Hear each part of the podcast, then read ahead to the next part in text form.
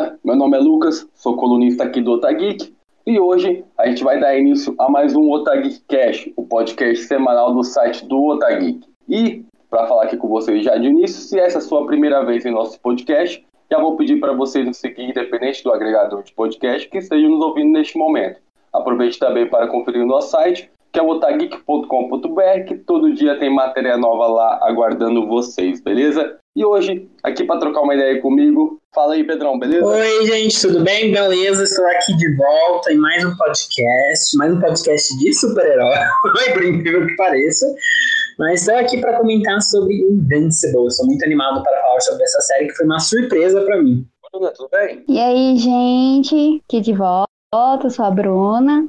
Ah, vamos falar aí dessa série que também me surpreendeu. Vamos aí, Invencível. Fala, Hiller. Pessoal, estamos aqui para mais um podcast, né? Vamos falar aí sobre esse herói que não é tão invencível como o título da série, né? Mas vamos discutir um pouquinho mais pra frente. Então, galera, é, para dar um, é, uma contextualizada sobre Invencível aí pra vocês, se caso vocês não viram, só falando que vai rolar spoiler aqui, se vocês não se incomodam, é, continuam ouvindo aqui com a gente, se incomodam, vai lá assistir a série e depois volta.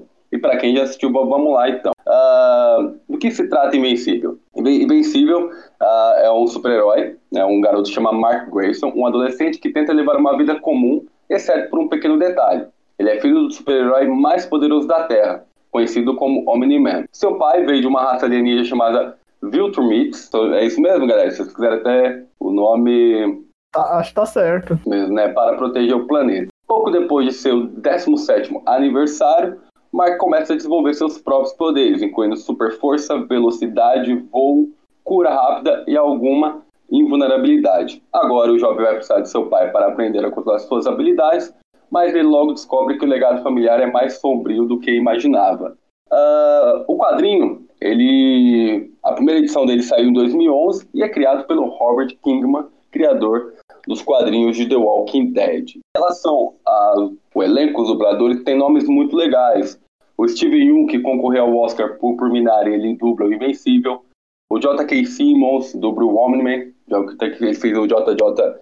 Johnson lá do Homem-Aranha. Temos o Mark Hamill de Star Wars, lá que dubla o Art Rosenberg, Seth Rogers, Ace Betts, então o um elenco estelar que dubla essa série, que ficou também super legal na, na versão em inglês.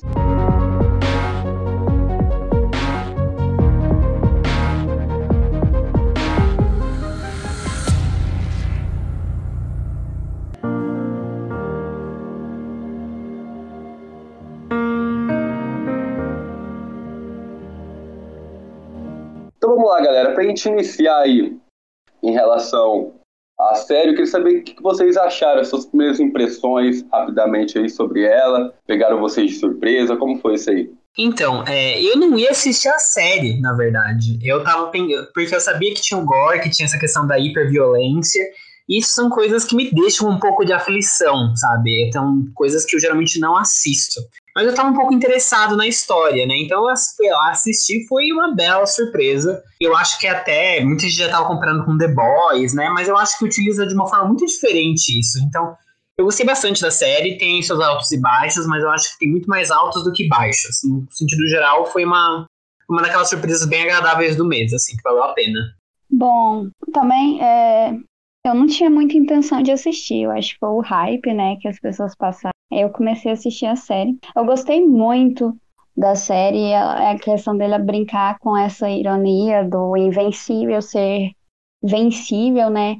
Assim, é muito bom porque em várias animações a gente tem aí os protagonistas que eles uh, no, no fim de uma luta que ele tá perdendo, ele tira um poder lá não sei da onde, consegue, e dessa série ela é totalmente diferente nesse quesito.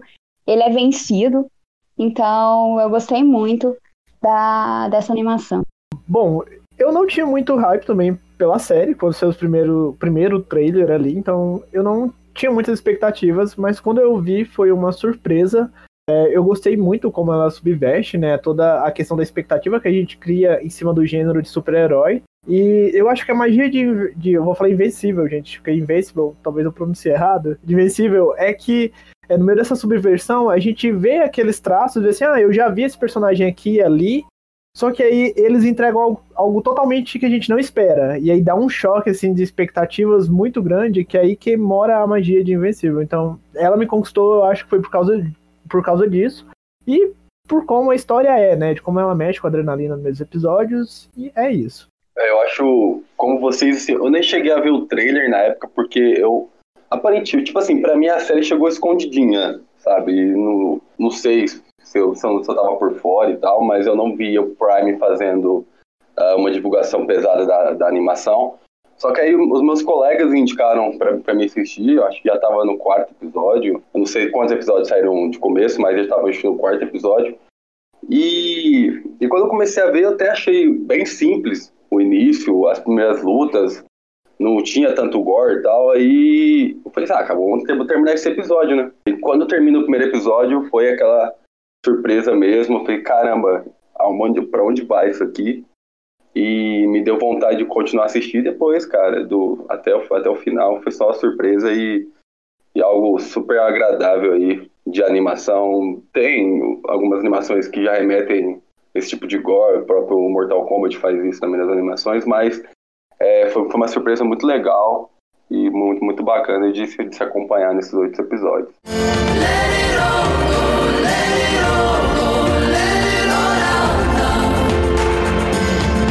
Então vamos lá. Então, galera, depois das nossas primeiras impressões, vamos aprofundar aí Invencível e toda a história da, dessa, dessa primeira temporada. Agora a gente vai destacar né, os pontos positivos e negativos que nós achamos em relação a essa série. E, Pedro, comece aí pra gente. O que, que você tem de bom aí que você achou da série que você quer trazer pra gente pra gente discutir? Cara, eu gosto muito da. Assim, eu acho que eu gosto de como a série se preocupa em estabelecer uns arcos, né? Então, é, a série tem muita dedicação a explorar pequenas coisas no mundo de super-heróis que a gente já tá acostumado, mas fazendo pelos olhos do Mark, né? Então, ele quer ser um super-herói, mas né, ele demora pra entrar nesse mundo de super-heróis, porque o poder dele só surge agora, né, no início da série. Então ele passa passo a passo, e aí, apesar de a gente já, né, fanático de super-herói, saber, é legal ter essa perspectiva do Mark e como isso vai sendo trabalhado, né. E eu gosto dessas, assim, essas histórias agora de pegar uma coisa de super-herói e já refazer, né, então, assim, ah, agora é o filho dessa pessoa e, na verdade, é esse mundo que já é acostumado com super-heróis. Isso geralmente é interessante, de ver, porque cada um vai ter o seu take, né, sua versão de como é aquilo. Mas eu sempre gosto de ver essas pequenas diferenças ali e aqui. Eu acho que trabalha de um jeito muito bom. A série trabalha isso de um jeito bem diferentão, assim. É, sem ser muito The Boys, mas ainda trazendo um pouco essa questão, ah, eles são muito populares nas redes sociais, então essa visão mais moderna, sabe? Então eu acho que eu gostei desses arcos, eu gostei dessa perspectiva do, do mundo que eles criaram. É, tem personagens interessantes, né, gente? Eu gosto bastante dos outros heróis, eu sempre fico esperando pra ver um pouquinho mais dos outros heróis também. E que mais? Não, não sei. Comentem vocês também aí pra eu tentar lembrar mais alguns detalhes que eu achei muito legal. Então eu gosto bastante do desenrolar da série. Igual o Pedro falou, eles detalham muito as pequenas coisas. Até uh, eu fiquei vendo assim. É, eu até me lembrei do filme lá do. Esqueci tal o nome do filme, acho que é Escola de Super-Heróis que, aí, é, que ele não tem um poder inicial, aí teve toda a drama em relação ao poder. Uh, aí no primeiro episódio já é resolvido, ele já pega e já fala, ah, eu tenho poder. É tão mais rápido e não tem essa, essa, essa carga dramática em relação a isso. Então eu gostei porque eu não tinha, eu, eu não, antes de assistir, quer dizer, eu assisti a série sem procurar saber sobre a HQ. Então, assisti ela, assim, é a minha primeira visão em relação a ela. Então, foi isso, foi as pequenas coisas, o desenvolvimento dos outros personagens também, eu gostei.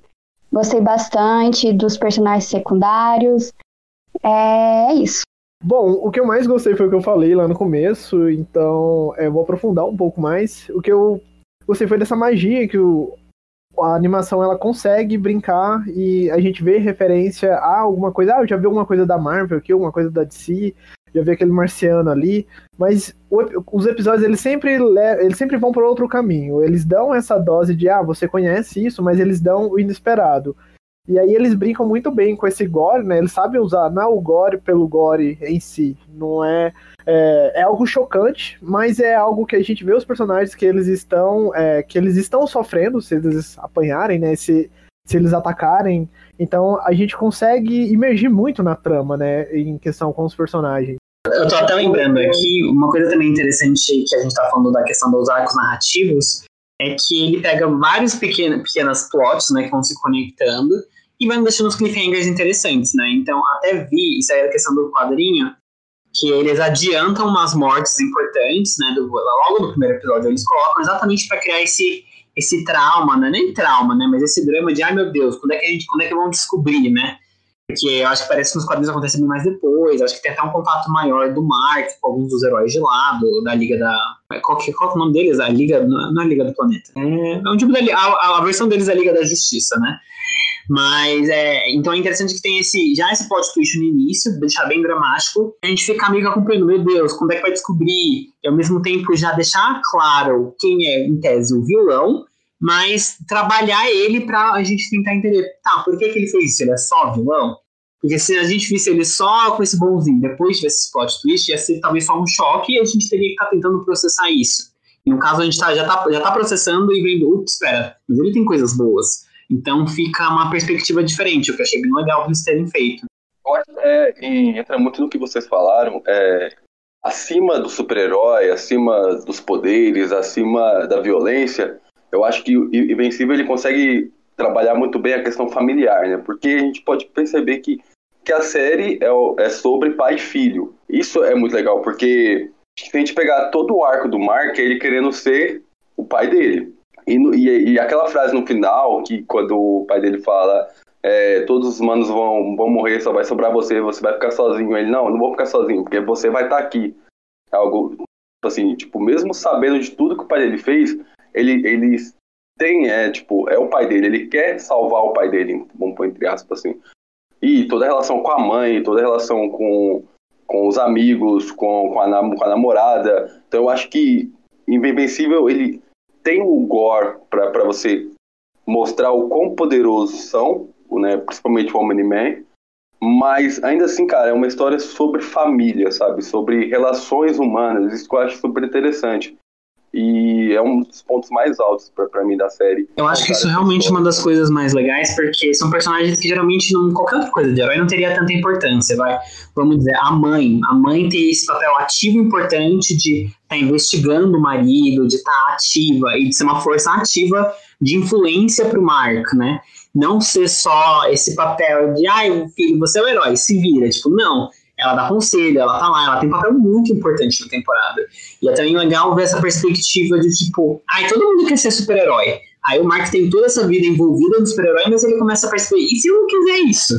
Né? Tipo, ele tava, eu quero, eu quero, eu quero, eu quero, aí ele começa a namorar, ele começa a ver uma perspectiva de um outro tipo de vida, e ele pensa, talvez não é isso exatamente isso que eu quero, né?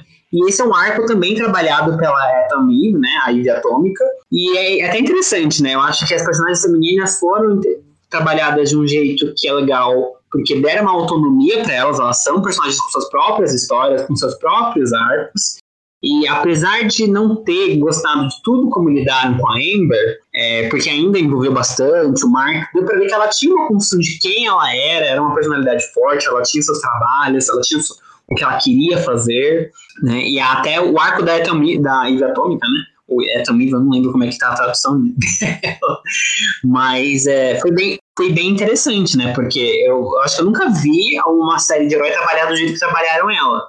Ela é super forte, é um poder absurdo dela. Ela já tava como super heroína, e aí ela fala, putz, mas ah, talvez não seja esse tipo de atos heróicos que eu quero fazer, né? E até trabalhar essa ideia de quais são os atos heróicos, né? Ah, não, a gente é herói intergaláctico, né? Então a gente salva de cometas e coisas, né? A gente não se envolve com questões de é, líderes de máfia, né? Nem nada. Então ele trouxe essas várias perspectivas diferentes que foi interessante de se analisar e olhar essas camadas né, de super-herói que existem. Sim, sim. E vendo vocês comentar, é, eu lembrei também da parte gráfica. É maravilhoso, gente. Aquela cena que o. Como é que chama? O Omni-Man, ele. É Omni-Man que fala, né? Ele ah. vai, invade o outro planeta e destrói o planeta lá daqueles aliens que começam a invasão lá no, no, primeiro arco e é uma violência gráfica brutal e a qualidade da animação em si do planeta sendo destruído também é impecável. Eu gostei muito, muito, muito dessa parte da animação. É, os personagens secundários também, eles estão maravilhosos, que nem o Pedro falou, né? Eles têm os seus arcos ali, eles têm os seus espaços. Tem algum probleminha aqui ali, né? Que nem um personagem gay que ainda cai no estereótipo do amigo gay, mas eu acho que ele é o, é o único que cabe mais espaço de desenvolvimento nas próximas temporadas, assim, nessas questões. É, e muitas surpresas, né? A série sempre surpreende a gente de várias formas. Em relação até aqui a Eve que vocês estavam falando, eu acho super legal que é, ela começa, né, com o poderzinho lá de levitar e tudo mais, mas depois você vê o quão poderosa ela é, cara. Tipo, ela consegue construir qualquer coisa. Achei muito foda isso aí. Que quando ela decide. Acho legal também é, a, a separação dela com a família que o pai dela quer que ela siga, né? Tipo, esse padrão em relação a meninas e tudo mais. Ela, não, eu quero ser uma super-heroína, eu quero fazer o que eu, que eu acho que é certo. Então eu acho muito legal, tipo, quando ela sai, que deixa os pais lá na, na porta da casa, eu acho super interessante. E a partir daí você vê que a personagem dela evolui ainda mais, principalmente em relação aos seus poderes. Como se ela tivesse sido né, se libertado, né? Se libertou daquele namorado escroto, eu esqueci o nome dele. Rex. é engraçado o cara, mas ele é ele é ridículo. E, e é super foda. Até também a, a menina monstro também. Que personagem legal, cara. Que, e que foda. Acho que, tipo, toda vez que ela vira monstro, ela fica mais jovem. Tipo, porra, que legal essa ideia, sabe? Tipo, que, tipo, que, legal e trágico, doido. Né?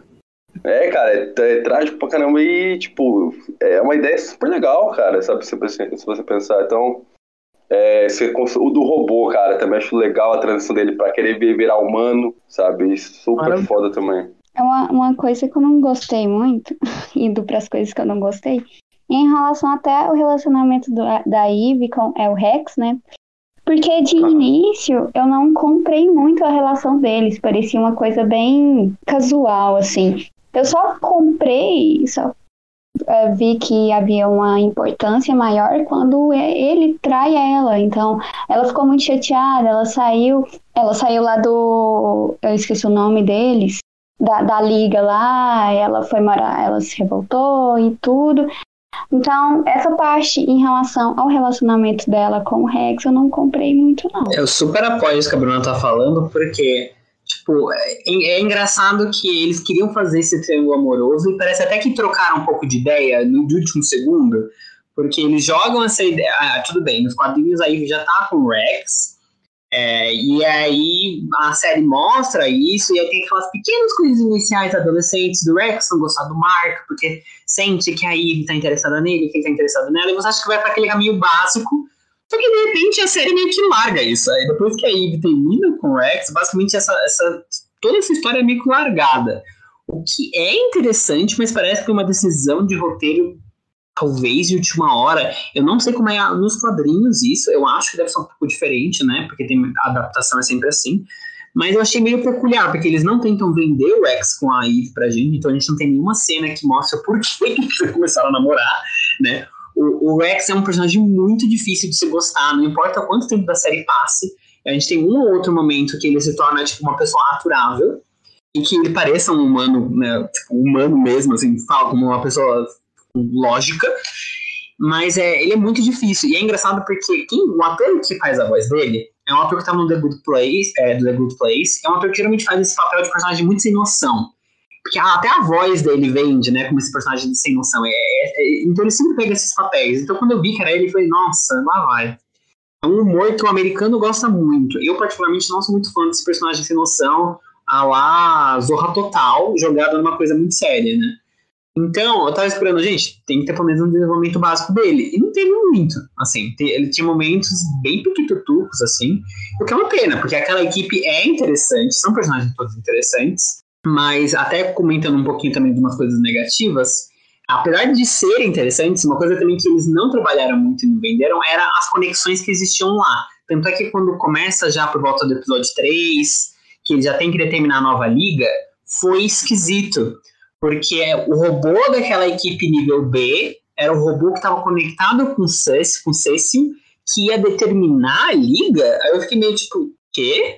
E aí, de todos os heróis do planeta, aqueles foram os escolhidos, não tinha ninguém com outros poderes mais interessantes, tirando que um não era nem uma pessoa que tinha poderes, era uma pessoa que tinha poder e aí perdeu. Então eu fiquei meio. Ah, eu não sei se, se, se dá pra vender muito essa ideia deles como uma liga ainda. Eu achei que foi tudo muito rápido. E eu sei que eles precisavam fazer para alguns arcos que vai ter, mas eu acho que pecaram em algumas escolhas do início ali, sabe? Não fez muito sentido naquele momento ali, só pensei em nepotismo, assim, tipo, só indicação mesmo. É, é ele pegou a liderança e indicou o mesmo pessoal que ele já trabalhava. Eu fiquei assim, eu não, eu, eu também não curti essa parte, porque tinha uma galera que podia ser explorada, mas foi justamente aquela, foi muito. É, é realmente eles podiam ter trabalhado aquilo. Não, e foi bizarro, né? Foi tipo do nada, assim, foi, nossa, foi isso já, e já acabou a escolha. E assim, para mim era óbvio que a é, também ia entrar por causa do, do, tamanho do poder dela, né? Mas aí depois os outros eu fiquei, hã? Sério? então foi um pouquinho, não entendi. É, assim, eu tô prestando atenção no que vocês estão falando, né, de pontos negativos é, eu vejo muito toda a temporada em si como muito. É, a Amazon ela pretende fazer, sei lá, é, já foi confirmada já a segunda e a terceira. A gente tá gravando esse podcast, já tinha sido confirmada a segunda, mas foi confirmada a terceira algum tempo atrás. Então é uma temporada de introdução até para esses personagens que eles não foram desenvolvi desenvolvidos aqui agora. Então, é, eu vou assim, eu vou dar um spoiler de um spoiler. Gente, eu fui atrás das histórias dos quadrinhos, eu não li elas, mas eu vi aqueles compilados de vídeos no YouTube porque eu não aguentei de ansiedade para ver. Eu vi que muita coisa faz sentido, tá do jeito que tá na série e eles estão seguindo a risca, fielmente, traço a traço. Então eu não sei se vai melhorar, mas isso não quer dizer que é, sejam erros é, justificáveis, né? Não quer dizer que a gente possa passar pano. Mas eu fico um pouco mais tranquilo em saber que pelo menos é o começo de algo, né? Não é uma temporada fechada em si. É, até o Hiller falando agora que ele, ele foi procurou saber dos quadrinhos, até na hora que quando saiu a liga, né, trouxe praticamente todos os jovens para entrar no, nos guardiões principais do, do planeta, eu devo que caramba, será que tem alguma coisa por trás para escolher essa galera? Porque Assim, eu acho que até os outros personagens que entram são, são até legais. Mas o Rex é muito ruim, mano, sabe? Tipo, é, é o que fazia merda, é o, tipo, com os poderes mais, tipo, não serve pra nada. Então, eu fiquei me assim, caramba, será que estão tá planejando, planejando alguma coisa? Talvez, em relação a essa formação da, da liga, pode vir a ter alguma coisa a mais na segunda temporada. Porque principalmente o Rex, eu falei, caramba, como que esse cara entrou, sabe? Porque ele era Tipo, além de da, da, da persona dele ser, ser um crápula do caramba, ele como, como super-herói não servia pra nada. É, eu, eu acho isso até complicado, né? Porque tudo bem, vai ter essas histórias mais pra frente, mas é um começo tão frustrante, né? Porque você tem, vai ter muitas ideias legais por depois, mas pro início vai ser aquilo, vai ser aquela forçação de plot só pra correr, né? Então, é, eu até fico pensando, poxa, será que não teria dado cortar algumas coisas de algum episódio para deixar um foco maior, só para fazer essa parte, às vezes, sabe, tem aqueles episódios que são desfocados do personagem principal, só para estabelecer uma plot secundária e aí depois voltar pro principal. Talvez ali teria sido mais interessante, porque é um arco importante que provavelmente vai ter muito impacto. Ou talvez nem, nem tanto, né? Porque a gente viu que eles tiveram uma certa importância numa grande luta do Mark, mas para a batalha final não foi tão relevante, né? a gente viu que outras pequenas histórias do Mark foram mais relevantes para a história, para a batalha final, como a, dos adolescentes da universidade lá, que eram aqueles robôs horrorosos. É, mas até falando nessa, nessas construções, nessa, nessa ideia do que cada coisa foi seguindo, apesar de alguns personagens terem tido umas histórias meio rápidas demais, até introduzidas de uma maneira muito mais forçada, a do Mark foi tão perfeitinha, né? Porque eu tô até vendo aqui na lista dos episódios, então, o primeiro episódio ele vem que tem esses poderes. O segundo ele vai na primeira grande luta dele sem o ajuda do pai, que não dá, né? Aí ele passa por todo aquele perrengue, vê as dificuldades de uma grande luta. Aí na, ter na terceira, que ele já tá sofrendo um pouco sobre tudo que ele passou, né? E ele vai ter seu primeiro sucesso na luta do, do Mount Rushmore. Então aí ele teve o início meio perturbado, começou com uma pequena vitória, aí ele vai para Marte, né? Numa experiência sozinho, que ele vê também um sucesso isso vai avançando, né? Então é muito legal ver esse crescimento bem, bem feitinho do Mark. E é, isso é uma coisa interessante também que o Invencível usa, que eu acho que poucas séries se utilizam. Da a, ação que vai ocorrer, ela não é necessariamente só pela adrenalina do telespectador, ela não é só feita pelo, ai, eu adoro cenas de ação, eba, uhul. Não, é, tipo, ela tem uma construção emocional e narrativa. Então, toda cena que tá o Mark tá, tem um objetivo muito para desenvolver ele, né? Então, por exemplo, eu, eu já mencionei isso no Falcão e no Soldado Invernal. Tem luta lá que não tava desenvolvendo ninguém, não tava desenvolvendo a plot nenhuma, era ação por ação, por diversão, para ser cômico, mas a Invencível utilizou muito das lutas para desenvolver alguma coisa. A maioria das cenas de ação, se não 90%, tinha um propósito muito claro. Isso que é legal, saber você usar os arcos narrativos para tudo, né, para desenvolver, não ficar só como um recurso extra para deixar bonito. E também é, algumas pessoas reclamam do tempo de duração dos episódios, né? Falando que é muito tempo para uma animação, porque geralmente essas animações estão ali de 20 a 30. Não, não chega a ser 30, né? 20 e poucos minutos. É, só que se a gente for olhar, é muito bem aproveitado esse tempo para desenvolver o arco do Mark, porque ele é o protagonista, né? Ele é o invencível. Eu até havia falado sobre Agora eu não lembro onde eu comentei isso, mas eu comentei isso foi com você, Pedro, e com outras pessoas, né? Da abertura, que sempre vai ficando mais violenta, né? E aí sempre vai espirrando mais sangue e sempre vai mostrando assim, ó, se você ficou chocado nesse episódio, o próximo vai ser pior, o próximo vai ser pior, vai ser pior, vai ser pior, até chegar no último. Então ele mostra essa escala, né, de como ele é invencível. Só que, como eles desenvolveram muito Mark nesses episódios, tem algumas cenas, por exemplo, eu indiquei para alguns amigos assistirem, eles falavam assim: Nossa, eu assisti, assisti, assisti, e tem muito diálogo, e, e cadê as cenas de ação? Cadê aquela coisa que vocês vendem, que é violenta, The Boys? Cadê aquilo? E você para pra refletir que Invencível, o tempo das batalhas, do gore, não é tão grande assim. Só que os que tem é muito bem feito, né? Que nem o Pedro falou. Não é o gore pelo gore, né? Tem uma justificativa narrativa ali, emocional, por isso que a gente se envolve com a série. Tipo assim, a galera também esquece um pouco do, do que viu, porque se a gente pegar, cara, a segunda temporada de The Boys, entrando um pouquinho, que teve alguns amigos meus, era, é pra esse negócio. É, é, é The Boys e animação. Sabe? Eu acho até, tipo, errado, sabe? Tipo, não, errado não, mas assim, eu acho que também não é desse jeito, sabe? The Boys é uma coisa completamente diferente. Não, não, não, não só por ser né, em live action com pessoas, mas assim, é, a história é totalmente diferente. Mas eu acho que as pessoas esquecem, porque tipo, a segunda temporada de The Boys, ela tem pouca cena de ação, sabe? Tipo assim, eles tentam desenvolver mais os personagens. Então, eu, é, essa sede ao pote, sabe, por, por, por, por luta, por violência e tudo mais, eu acho que a galera poderia ficar um pouco mais tranquila em relação a isso, porque Invencível entrega, cara. Tipo, se a gente pegar aquele, ah, o episódio final, a cena de ação é longa pra caramba. E, caramba, e até falando um pouco dela, mano, tinha. E que doido, eu achei muito legal isso aí, porque, tipo, era um desenho e mesmo assim, cara, eu ficava mal. Tipo, meu estômago embrulhava assistindo. Eu ficava, caramba, mano, que foda. Foda, porque eu acho que é essa a ideia que eles queriam, sabe? Tipo, é, causar algo ruim de você assistindo aquilo. Isso eu achei muito, muito foda. E, e, pela animação ser simples também, porque a animação ela é simples. Você argumentar do Gore, uma coisa que vocês falaram, é, o Gore é usado bem diferente do, do estilo do The Boys, né? Porque enquanto The Boys usa o Gore pra assustar a gente no sentido de tipo, olha o quão violento é esses, esses psicopatas, né? Porque a ideia que eles vendem lá é que os heróis são psicopatas, né? Eles são psicopatas comandados por empresas. Enquanto aí não, aí existe uma violência no mundo dos heróis que ocorre, né? Um pouco até, um pouco mais Snyder até, eu penso. Mas a gente tem esse vício, né? Porque pensa quantas histórias similares, mas com abordagens completamente diferentes existem agora, né?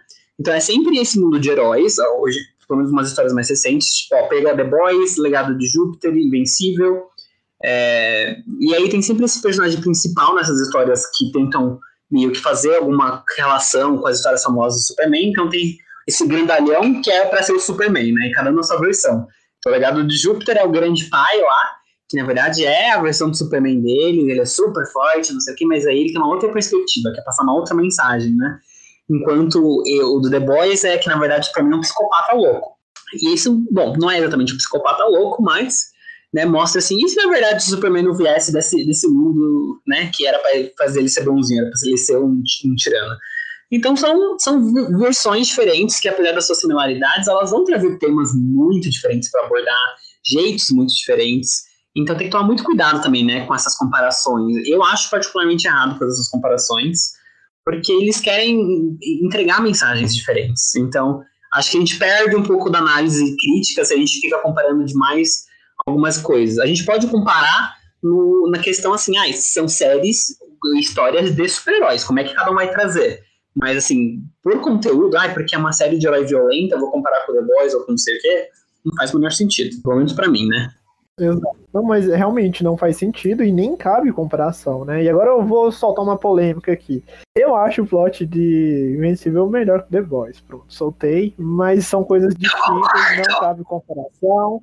Haters, haters não ataquem. Ah, eu queria falar sobre a questão, voltando à questão da questão da, violen uh, da violência e das questões das, das lutas. Eu acho que nem o próprio Mark tem essa premissa.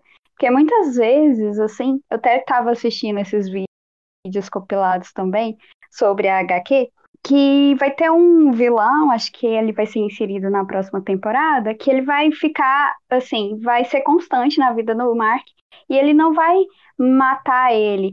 Assim, o Mark, ele tem essa concepção, assim, da, de uma conversa antes. É igual quando ele viu que tinha uma ameaça de um alien vindo para a Terra, ele foi lá lutar, porque o pai dele falou: "Você vai lá, bate nele, que tá OK". Aí o Mark foi lá, os dois começaram a brigar e o Mark falou: "Mas por que que a gente está brigando? Por que que a gente está lutando?". Aí assim, vai, aí chega na conclusão que nem era para estar tá acontecendo. Então acho que a, a premissa até da violência do próprio Mark assim, não, não é essa a, a, a questão, assim, do intuito dele lutar. Que eu acho muito interessante também. Ah, quero contar rapidinho do Mike que a Bruna falou, que eu lembrei uma coisa engraçada. É, o Mark, eu não, eu, a minha ponto negativa é, eu não acho o Mark um personagem interessante o suficiente como o personagem principal. Eu acho ele muito chato. Mas, apesar disso, a, a, a construção para ele, né, como personagem é muito boa. Não sei se isso faz muito sentido para algumas pessoas. Tipo, ele é, ele é muito chatão, ele é boring, mas é porque ele é aquele tipo de pessoa, entendeu? E ele é muito real, por causa que a construção narrativa faz ele ser muito real. Ele só é um tipo de pessoa que você provavelmente não vai gostar e não tem muita paciência. E um motivo muito claro disso, que a série até deixa, deixa assim bem na cara, tem um tapa na cara dele, é que, tipo, ah, porque ele é um menininho burguês safado, né? ele veio lá do subúrbio dele, não faz noção da menor das coisas, ele não é o aluno mais esperto, ele é o Harry Potter do rolê, né? Então ele não é aquele que chama atenção, ele não é tão gostável, ele não é muito esperto, ele só tem um bom coração. Mas eu adorei que a série deixou muito claro esses detalhes, até esse detalhe de classe social dele, que faz ele ser assim, né? Então, nossa, gente, precisava só comentar essa cena que foi maravilhosa do cara. Não, é porque você é um menino rico, né? Por isso que você não sabe. Eu vou só, só complementar a fala do Pedro, eu vi um comentário do, do pessoal comentando, né? Falei assim, gente, o Mark ele tem uma cara de hard pass que eu, eu morri de rir, mas enfim, não tem nada a ver com isso. Entendedores entenderão.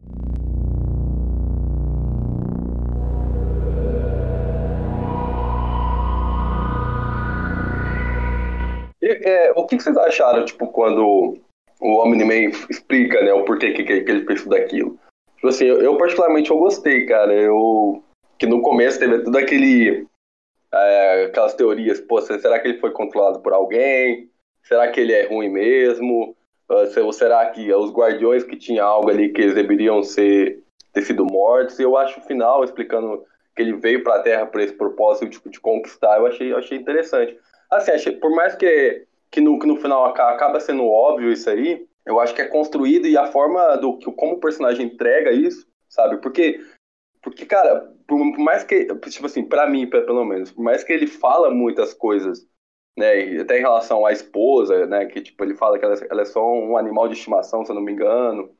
É, que os seres humanos é, não são nada perto deles, querendo ou não, né? Tipo, ele, ele demora, demora para envelhecer, ele é super forte e tudo mais, então ele vai viver muito tempo.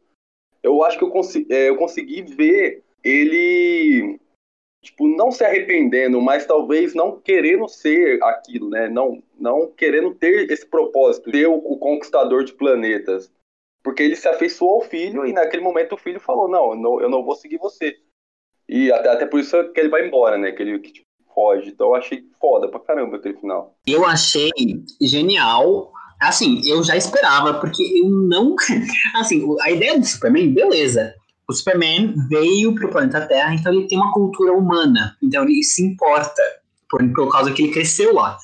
Agora, quando ele falou pro Marca, não, eu venho de um planeta de pessoas que nem eu, super ultra poderosas, mas que somos do bem. Então a gente vai para um planeta guiar ele, ser bondosos com esses incríveis poderes nossos. Sermos guardiões desse planeta. Eu falei, ah, tá, uhum, tá bom. Num planeta com pessoas ultra fortes, eles vão ser esses super benfeitores, e assim, ah, a gente não tem mais o que fazer aqui. Vamos para outros planetas, ajudar eles a serem incríveis que nem a gente? Desculpa, eu não caí nessa, mas nem ferrando.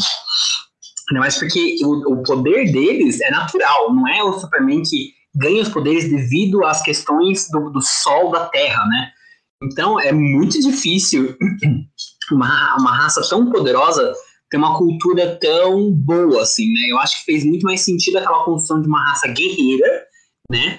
Que é, é violenta, ela é agressiva, e ela ser dominadora, porque ó, se, se, a gente é tão poderoso, somos basicamente o que? Deuses, né? Então todo mundo tem que venerar a gente fez super mais sentido. E é legal perceber essa, como, ele, como isso é trabalhado, porque o que acontece? Se, é uma coisa de estudo mesmo, se você parar para ver. Ele nasceu, por quantos anos né, ele viveu naquela cultura? Isso vira quase uma programação no cérebro, né? Quando você vai visitar outro país, a sua programação vai bater com a outra programação cultural, né? Você fala, nossa, como assim? O que, que é isso? Então, obviamente, ele vai chegar na Terra e não vai ser tipo 20 anos na Terra que vai mudar ele. Obviamente vai ter um efeito, quanto mais envolvido está numa cultura, mais aquilo te afeta, mas vai ter ainda o de onde ele veio, né? Ele, ele foi ensinado a pensar daquele jeito. Isso é uma coisa que a gente até se reflete na vida, né? Quantas pessoas são ensinadas a achar certas coisas? E até a, a biologia dele ajuda ele a ter essa perspectiva cultural de que os outros são insignificantes, né? Eu vou viver por muitos anos, eu tô vendo as pessoas irem, indo e morrendo, indo e morrendo, indo e morrendo, você cria uma, uma pauta de empatia, né? Existe, claro, histórias que tratam uma pessoa, na verdade, criando muitas empatias, né? Seres, seres mais benevolentes, porque ele vê cada vida como especial, né? Porque ele consegue acompanhar do início ao fim. Mas dá para encarar também como uma vida tipo de formiga. É, tem histórias de vampiros tratam assim, né? Se você vê essas histórias de pessoas imortais que uma simplesmente começam a perder o lado humano. Porque, tipo, ai, todo mundo morre e eu não, né? E além do mais, é, que nem ele, é, lá, lá no planeta, eles se mataram e os que sobraram ficou responsável para conquistar o planeta. Então tem, tipo, tiveram que matar a, os próprios povos, sabe, do seu planeta e só os melhores ficaram. Então ainda, ainda tem isso, né, cara? Tipo, você, você continuar a sua linhagem porque você derrotou os mais fracos. Então, tipo, acho da hora, tipo, é, todo esse toda essa questão psicológica que, que envolve o Omni-Man. Achei muito foda. É, trazendo uma curiosidade aqui pro podcast, os é, Viltrumitas, eles têm uma escala de poder que é baseada na experiência e na idade deles. Então, quão, é, o quão mais velho for o alien daquela espécie, mais forte ele é. Então, por isso que o, o Invencível perde pro pai dele, né? Então a gente imagina então como que é a escala de poder dos outros aliens, né? Dos outros é, Viltrumitas. Nossa, é muito difícil você falar direto, Viltrumitas. Então isso coloca a série num grau de. É, como é que fala assim? Num grau de perigo muito maior, né? Porque o Mark ele é um jovem ainda. E a série, se ela for seguir o que é nos quadrinhos, a gente acompanha o Mark até na vida adulta, então tem muita coisa ainda. E tem muitas histórias que brincam muito mais ainda com esse universo dos quadrinhos, assim, no geral. Só uma coisa que eu, eu agora estou pensando aqui, eu não, não, lembro se a série explica. É, o restante ainda está vivo, é, conquistando os planetas? Os que sobraram da, da raça? Então, então, então sim. Estão vivos. O Pô, pai dele é só o responsável pela Terra, né? Então ele é só um, um dos responsáveis. Então, provavelmente, ó, gente, eu não vou dar spoiler dos quadrinhos, mas é só o que vai entregue na primeira temporada. Como ele sai da Terra, ele larga o seu posto gente deduz que a raça dele vai lá saber o que que rolou, né? Então, o que que vai acontecer quando eles encontrarem com o Mark? Pra onde que ele foi? É, porra, vai ser massa. Ixi, vai apanhar mais ainda o menino. Sim. Isso, isso é algo interessante, né? Porque o que, o que a gente acaba, vai acabar esperando agora? Que esse foi um arco introdutório do que esperar na história, né? Ah, tipo, uma hora eles vão vir, a gente sabe que eles estão vindo. Mas aí, isso, isso que eu quero muito ver, como é que os fãs vão reagir. Porque se eles forem espertos, Agora, a segunda temporada, talvez nem avance essa questão do, da raça alienígena do pai dele. Talvez foque agora em construir eles como personagens, se preparando para isso. Então, tendo várias pequenas histórias e ocorrências, né? é, que desenvolvem eles como heróis e que se preparam para o futuro. É, mas isso vai ser engraçado de perceber por causa que os fãs são muito ansiosos, né? Já jogou essa proposta, aí agora não fala, ah, mas cadê a invasão? Cadê a invasão? Eu já imagino alguns fãs, tipo assim, cadê a invasão? Não vai acontecer invasão? Tipo, já quer invasão na segunda temporada? Mas para mim é muito legal de já ter essa perspectiva do que vai ser o endgame, né? Essa, essa grande luta. E a gente agora só poder com calma ver essa construção de personagem, esse desenvolvimento em potencial, né? Eu acho que isso valoriza muito os personagens, valoriza muito a história e cria uma, um ânimo para a batalha final. Porque aí no final você vai gostar tanto de todo mundo que você vai ficar, meu Deus do céu, eu não quero que ninguém morra. Foi, que foi para mim exatamente o que aconteceu no episódio 7 do Precisamos Conversar. Não sei para mim, não sei para vocês. Não sei para mim é ótimo. Não sei para vocês. Mas esse foi o melhor episódio da série para mim, melhor do que até o último episódio, porque foi esse essa esse essa explosão de coisas que tava para acontecer, né? É tudo juntando ali naquele arco e você fica, meu Deus do céu, não consigo nem respirar de tanta coisa que tá acontecendo. Que é com cenas de ação que fazem sentido, né? Então, ansioso, assim, pro resto.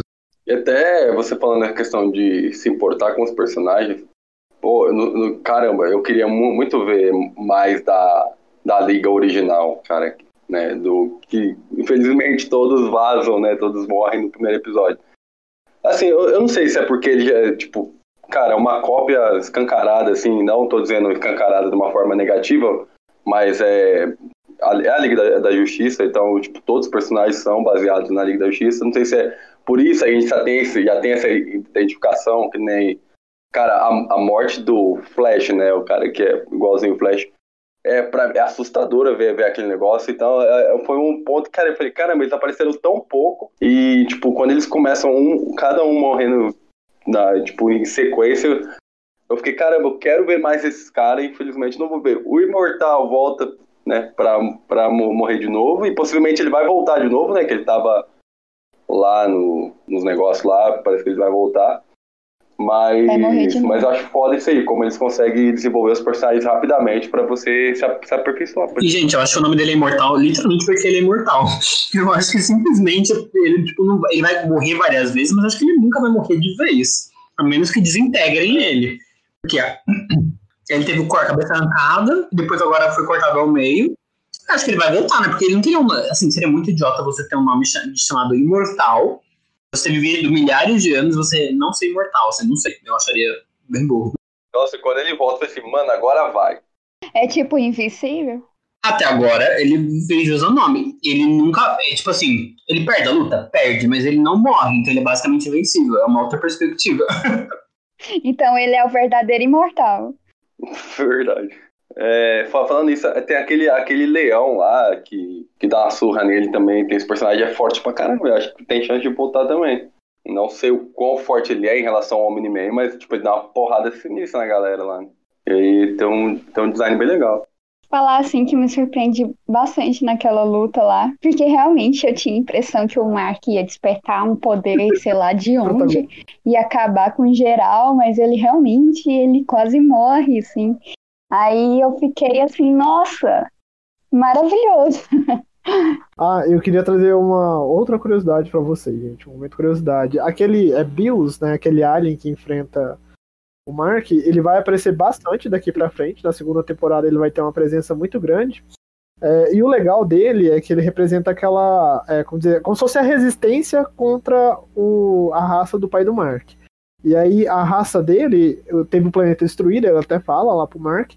Mas quanto mais ele apanha, mais forte ele volta. Então ele sempre vai ficar se fortalecendo até ele conseguir bater de frente com, com os outros Viltrovianos. Eu acho que até mostrou uma pequena cena da raça dele sendo assassinada pelos Viltrovianos. Agora acho que o pai do Mark tá contando, assim, ai, ah, nós conquistamos outras espécies, blá blá blá. Mostra várias pequenas cenas rápidas, né, de outras espécies dominadas e mostra exatamente a espécie dele. O que foi, nossa, então a espécie dele inteira foi assassinada. Aí depois ele confessa, não, é, é eles assassinaram toda a minha espécie, aí fica tipo, oh, que legal. E, enfim, mas é um personagem interessante. Ele tem uma personalidade realmente de que ele seria interessante como um coadjuvante mais ativo, né? Do que só, ah, vou aparecer em dois episódios, enfim. Só achei estranho, tipo assim, ele vem, depois ele vem com a mensagem para o Marte falando que tem um Viltroniano lá na Terra, sabe? Mas ao longo dos, assim, dos anos, ele ia na Terra enfrentar o, o Nolan, né? Que é o Omni-Man. Ele nunca teve a concepção que era um Viltroniano, assim. Aí eu achei meio. Mas. Nossa! É, amiga, de onde você tá tirando isso? Que ele, ele fala que ele saiu na Terra de forma errada, que ele ia para outro e que ele esbarrou lá na Terra. Então, ele trocava, ele trocava de planeta, ele trocou o nome e ele ia enganado para a Terra, só que ele enfrentava alguém, né, que protegeria ela, seria capaz de proteger, e ele enfrentava o Nolan, o Viltroniano. Ele achou que o, o, o Invincible era o Nolan, não tinha uma coisa assim? Que até ele falava, tipo, ah, você de novo, ainda mais porque, tipo, faz sentido ele achar que todos os humanos parecem, ainda mais porque o Marx parece bastante o. Porque ele tem uma ideia, assim, até, até por isso que o Nolan falou, ah, você só tem que ir lá bater nele e ele vai embora. Não, não tinha uma coisa assim, eu achei que realmente já tinham vendido essa ideia, acho que a Bruna tem, tem razão nisso. Sim, o Nolan falou pro, pro Mark, olha, você só vai lá e bate nele, que ele volta. ele vai aí, apanhar, aí o Mark fez exatamente isso, mas ele começou a conversar com ele. Aí depois ele vem com uma mensagem falando que tinha um Viltroniano na Terra. E, tipo, ele enfrentou o Nolan por vários, vários anos, assim.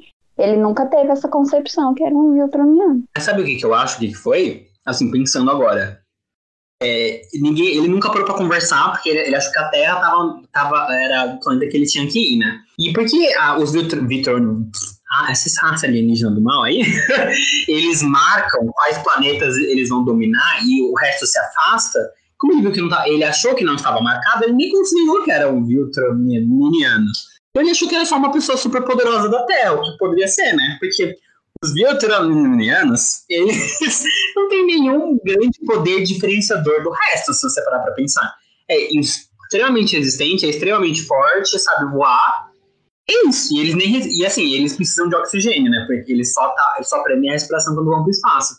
Então poderia ser muito bem qualquer outro super-herói, né? O próprio Imortal não é tão diferente. A única questão dele é que ele não morre, né? Eu acho que se o Omni-Man fosse cortado ao meio, eu acho que ele morreria. Acho que, e até porque tem muitos super-heróis na Terra, né? Isso já é bem estabelecido lá. Então poderia mesmo ser qualquer um. Eu achei muito serviço de estagiário, sinceramente. Nossa, total, cara. O fato dele errar o nome do planeta, o fato dele estar tá enfrentando um Viltruniano há tempos sem saber, foi ótimo. Pois até bom, né? Ele tá enfrentando o Viltruniano aí, porque aí ele já ficando mais forte, né? Já tava ficando cada vez mais forte, graças a Deus para acidente.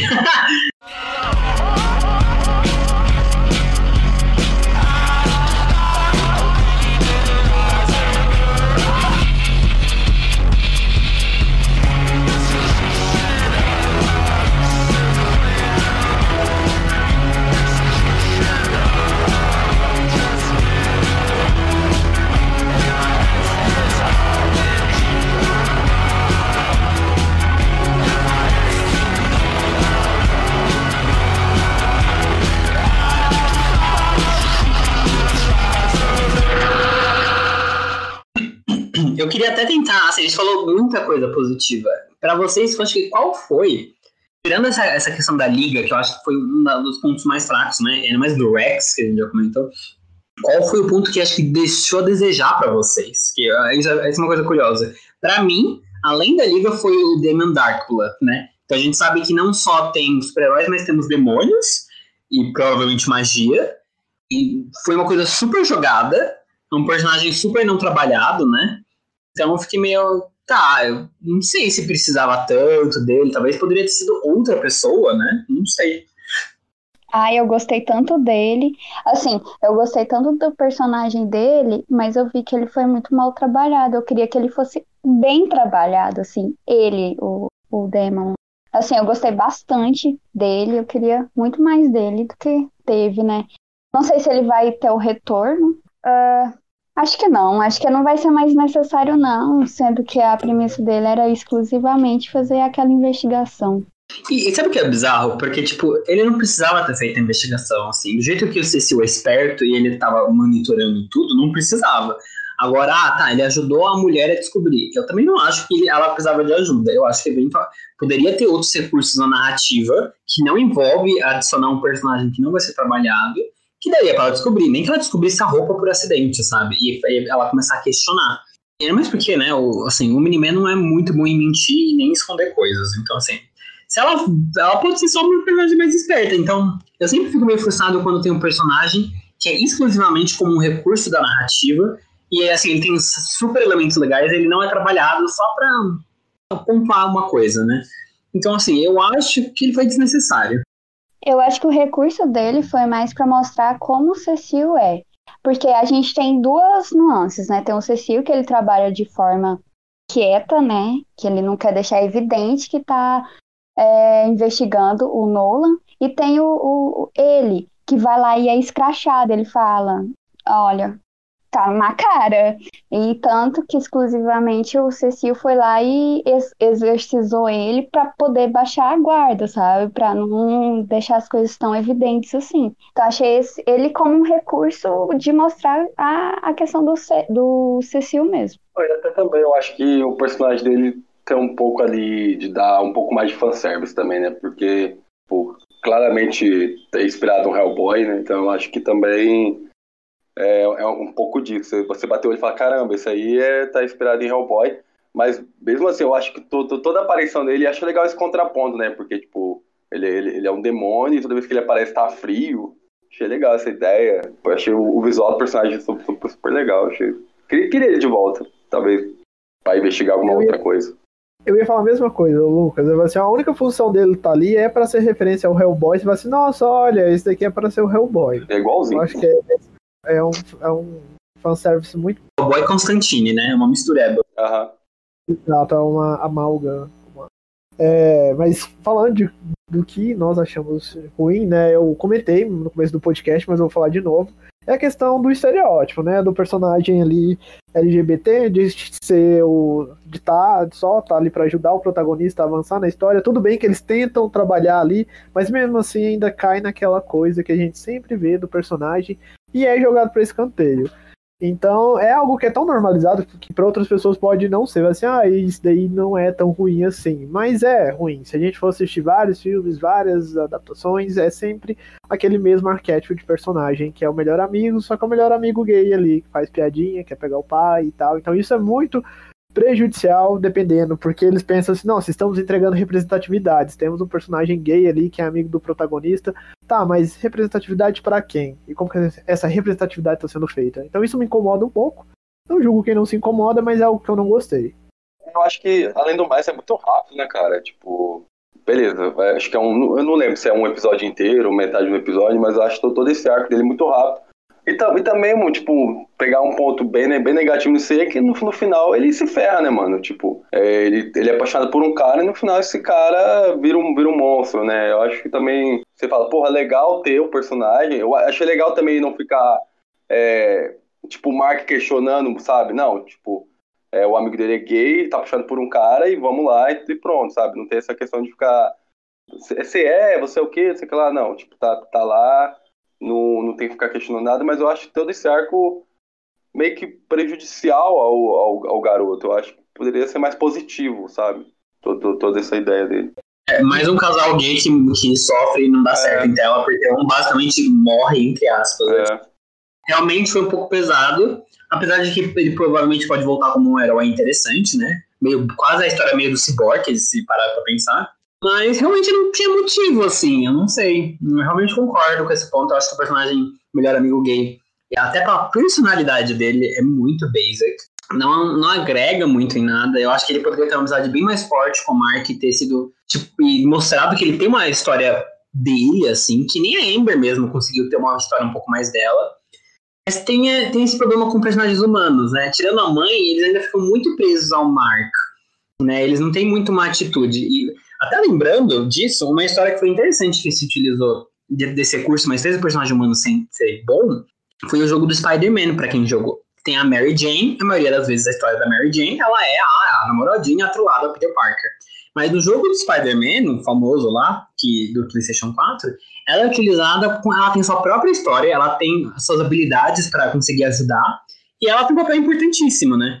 Então acho que sempre tem jeitos de fazer o personagem humano, o personagem ah, Que na verdade, é, ah, eu vou fazer o melhor amigo, mas como é que eu posso fazer esse melhor amigo, sabe? Então, tem outro jeito de pensar, sem, sem cair no basicão. Em relação até aos personagens, eu gostei bastante, assim, por mais que demorou um pouco, o final ele aparece um pouco mais. O cara que faz os, os uniformes, cara, eu achei legal, tipo, essa. Eles deram um, um pouco mais de tela para ele no, nos, nos, últimos episódios, a cena dele la, la, lamentando quem é o Omni-Man, né? Aparentemente ele já tinha essa noção, mas assim, que virou um. Ele virou um amigo dele, né? Tipo, você via as fotos dele tomando cerveja junto e tudo mais, mas eu achei, achei legal o personagem, assim, mesmo com pouco tempo, assim, eu acho interessante você mostrar que ele tinha essa amizade com o Omni-Man ele gostava dele, eu achei legal. Eu acho que esse personagem do costureiro foi interessante, e que diferente do Damien Darkblood, que foi usado, ah, ele é um recurso narrativo e vai desaparecer, eu acho que ele foi um personagem que mostrou que era humano, ele tinha um arco dele, né, um trabalho, uh, gostos e amizades, e ajudou a também mostrar relações humanas, né, como, como a gente trata nossas relações, como é difícil pro, pro Miniman, né, mas ele fez uma relação ali, né, ele tem uma vidinha ali, também não só aumentou quem era o Omni-Man, mas também trouxe esse outro personagem como ele fica, como ele lida no mundo dos heróis, né? Eu, se eu fosse ele, eu nunca mais ia fazer roupa nenhuma pra herói nenhum, mas tudo bem.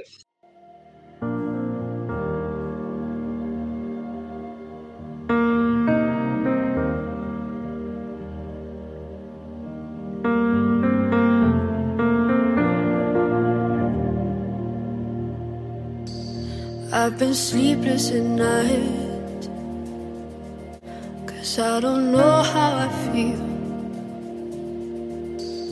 I've been waiting on you just to say something real. There's a light on the road, and I think you. Eu ia falar da questão de que tem uma cena ali pós-crédito, para quem não viu, que mostra um pouco do que, que a gente pode esperar da segunda temporada. E aí a gente vai ver que é o que a, acho que a Bruna comentou mais antes é, no podcast, que é a questão para desenvolver o Mark como herói palestrinho, como herói Naruto, que é vai ter aquele alien, aquele alien que tava lá em Marte, que veio no corpo do, do, do astronauta para a Terra, né? Vai ter um arco ali muito legalzinho, se você seguir os quadrinhos dele, e depois vai vir o, a invasão dos marcianos e tal, e aí vai ter acho que vai focar nessa história. E aí vai voltar aquele outro vilão lá, aquele. que tem aquelas luvas sísmicas lá, que é super progressista, que eu achei super cômico a fala dele com a Eve, né? Falando lá assim, ah, você tá seguindo o patriarcado e tal. Então vai ser mais essa temporada de desenvolver o, Ark, o Mark como herói, né? E o que, que vocês esperam? Eu acho que vai desenvolver a, a questão da liga uh, vai desenvolver a questão, já que a gente vai passar um bom período em relação à temporada, não focando no, na questão do Nolan.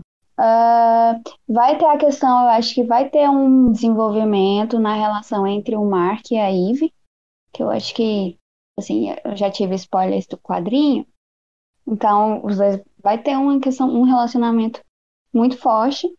Ah, eu acho que já vai começar a desenvolver esse relacionamento.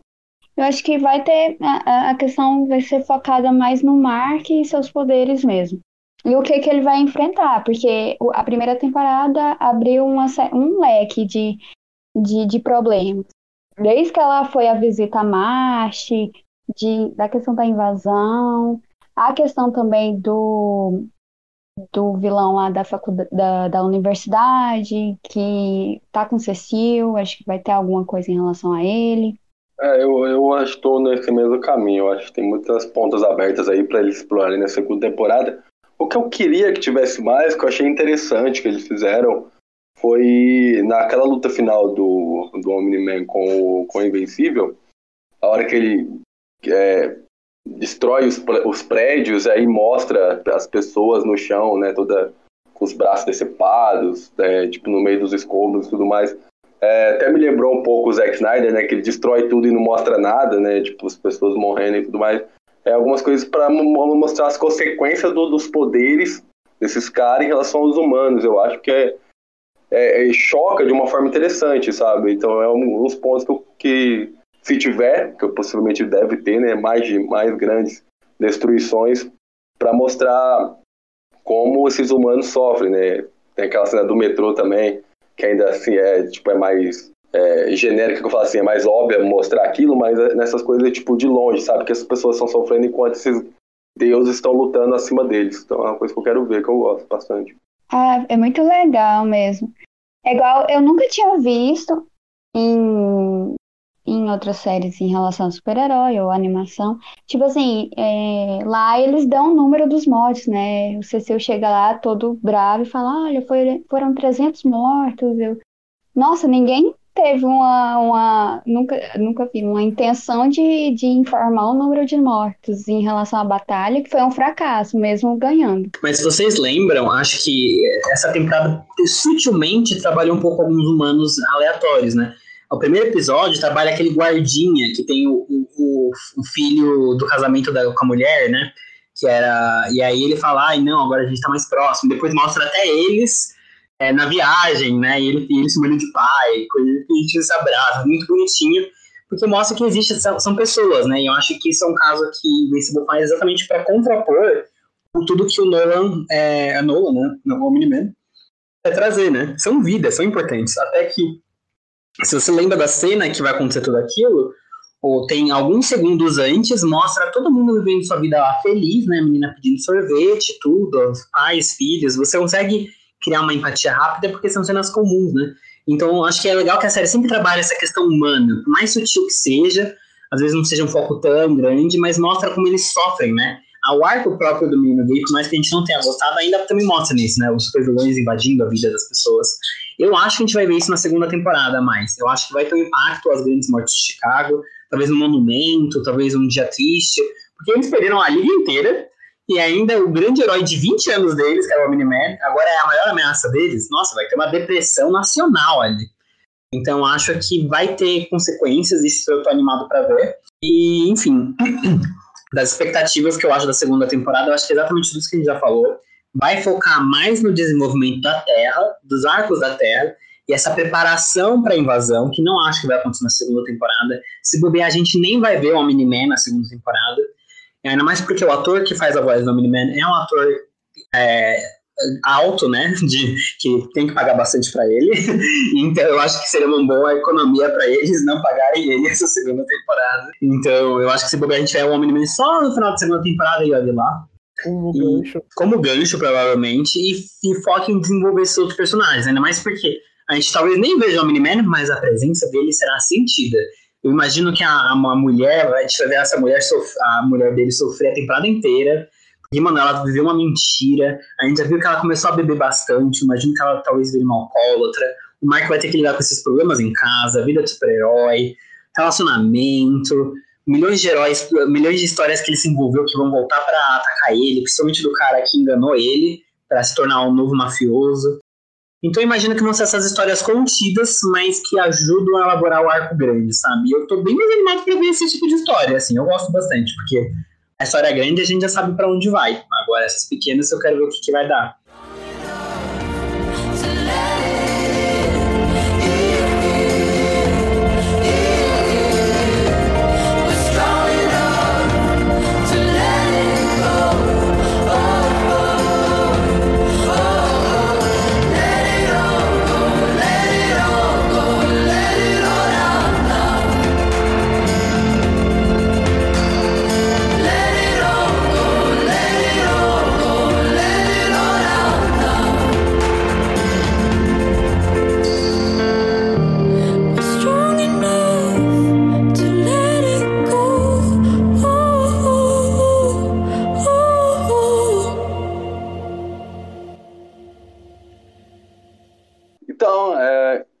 Falou aí do que a gente achou da série. Eu quero agradecer todos que estão ouvindo a gente até agora, é, desse papo super bacana sobre Invencível. Uh, lembrando vocês para acessar o nosso site, otageek.com.br, siga a gente nas redes sociais, siga a gente aqui também uh, no Spotify e em todos os agregadores de podcast que vou puxar um tópico aqui com vocês.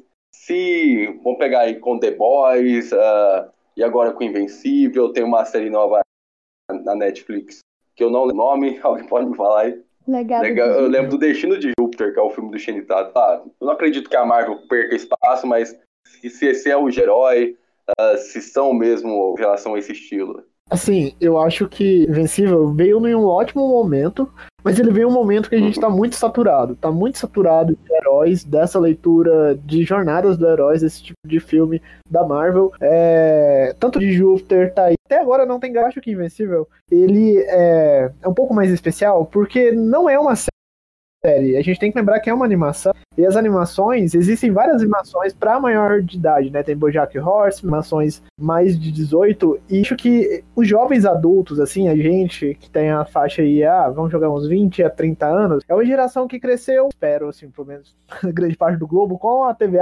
aberta, né? E com a programação. Então é justificável o sucesso dessas animações, porque o público que assistia lá nos anos 2000 uma TV Globinho era criança, mas hoje em dia é adulto, e tá passível a ver a animação.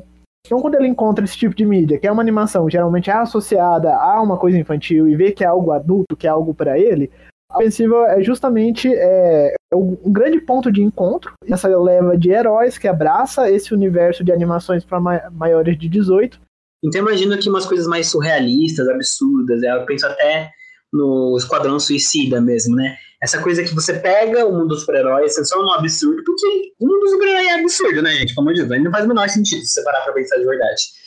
Então eu acho que é um jeito de chamar atenção, né? Eu acho que até mesmo o modo ultra realista não tá sendo, apesar de muitos fãs de Snyder existirem, o modo ultra realista não agregou tanto, por isso que teve tantos problemas.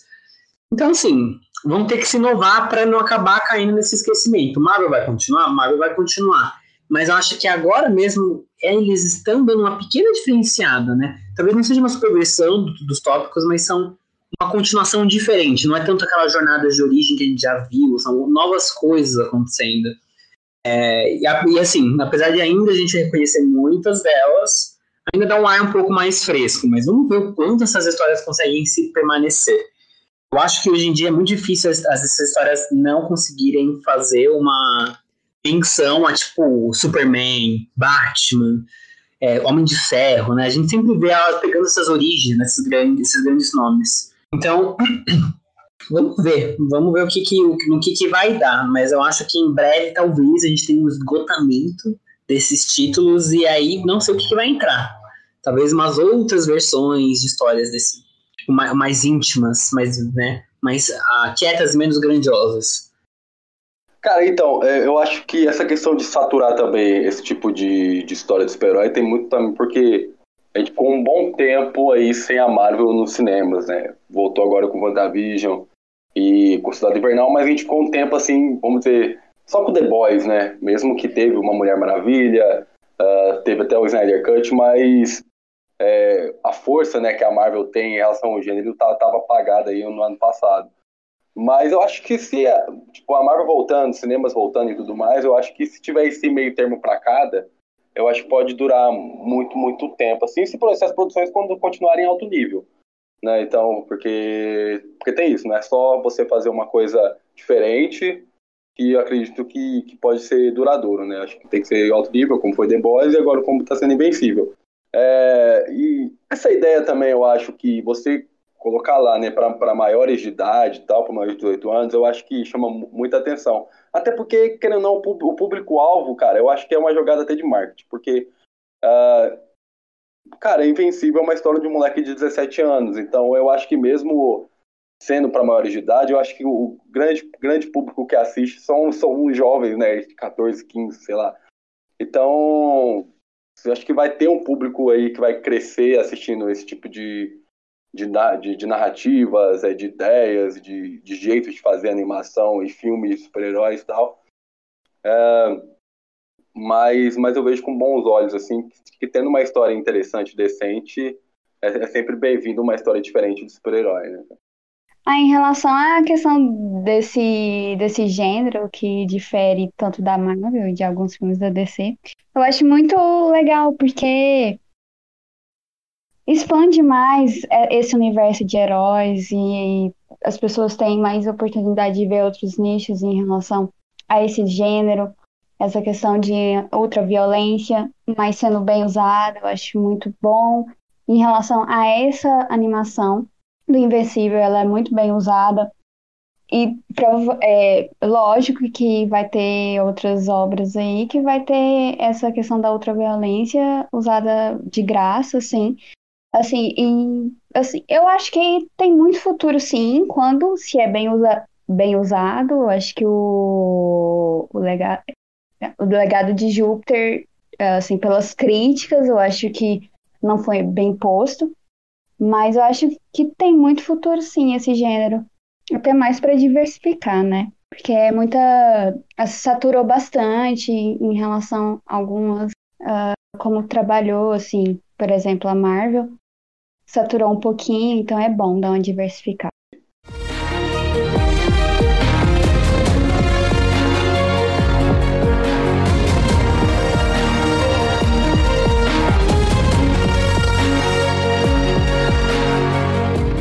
Fechamos. Beleza, só lembrando os ouvintes que a temporada, primeira temporada de Invencível está disponível toda ela lá no Prime Video, os oito episódios, então vão lá conferir. Quem ainda não assistiu, é claro. Agora, se você está aqui até o final e não assistiu, você já sabe de tudo.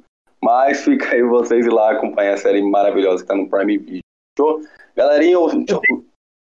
Desculpa, desculpa, Lucas. Eu tenho uns recadinhos para passar. Manda aí. Pessoal que está ouvindo esse podcast, as numerações dos programas no site e nos agregadores estão trocadas. Por que que aconteceu, gente? O nosso podcast, ele sofreu um retcon. É que nem o, o, Eu ia falar 952 da DC, mas o 952 não é muito bom. Eu ia falar o Rebirth, mas o Rebirth também não é muito bom. Mas vocês sabem o que é um retcon, gente? Então agora o nosso piloto do, do Otageek Cast é o nosso episódio do Oscar. Então nós abrimos, se eu não me engano, eu acho que foi o, a, Gente, agora eu esqueci, isso é, dois, é de 2019, né? Os indicados de 2019. Então, mais, eu acho 50, 60 podcasts atrás, então não liguem para essa ordem. Se no momento que vocês forem ouvir esse podcast estiver zoado lá, mas a gente vai arrumar, tá bom? É, esse é o recadinho que eu tinha para passar. e ouçam os nossos podcasts, gente, porque é muito podcast. 60 podcasts aí, ó, são 60 histórias de muitas pessoas debatendo, risos, não sei, gente, o que, que tem de legal? Raivas. É, motivos para eles ouvirem o nosso podcast, pra gente encerrar aí. Não, é. É isso aí. E lembrando também, né, galera, segue lá, vai conferir no nosso site, as redes sociais, que a gente tá aí ativo em todos os lugares, fechou? Uh, um tchauzinho coletivo? Sim. Um, tchau. tchau. tchau.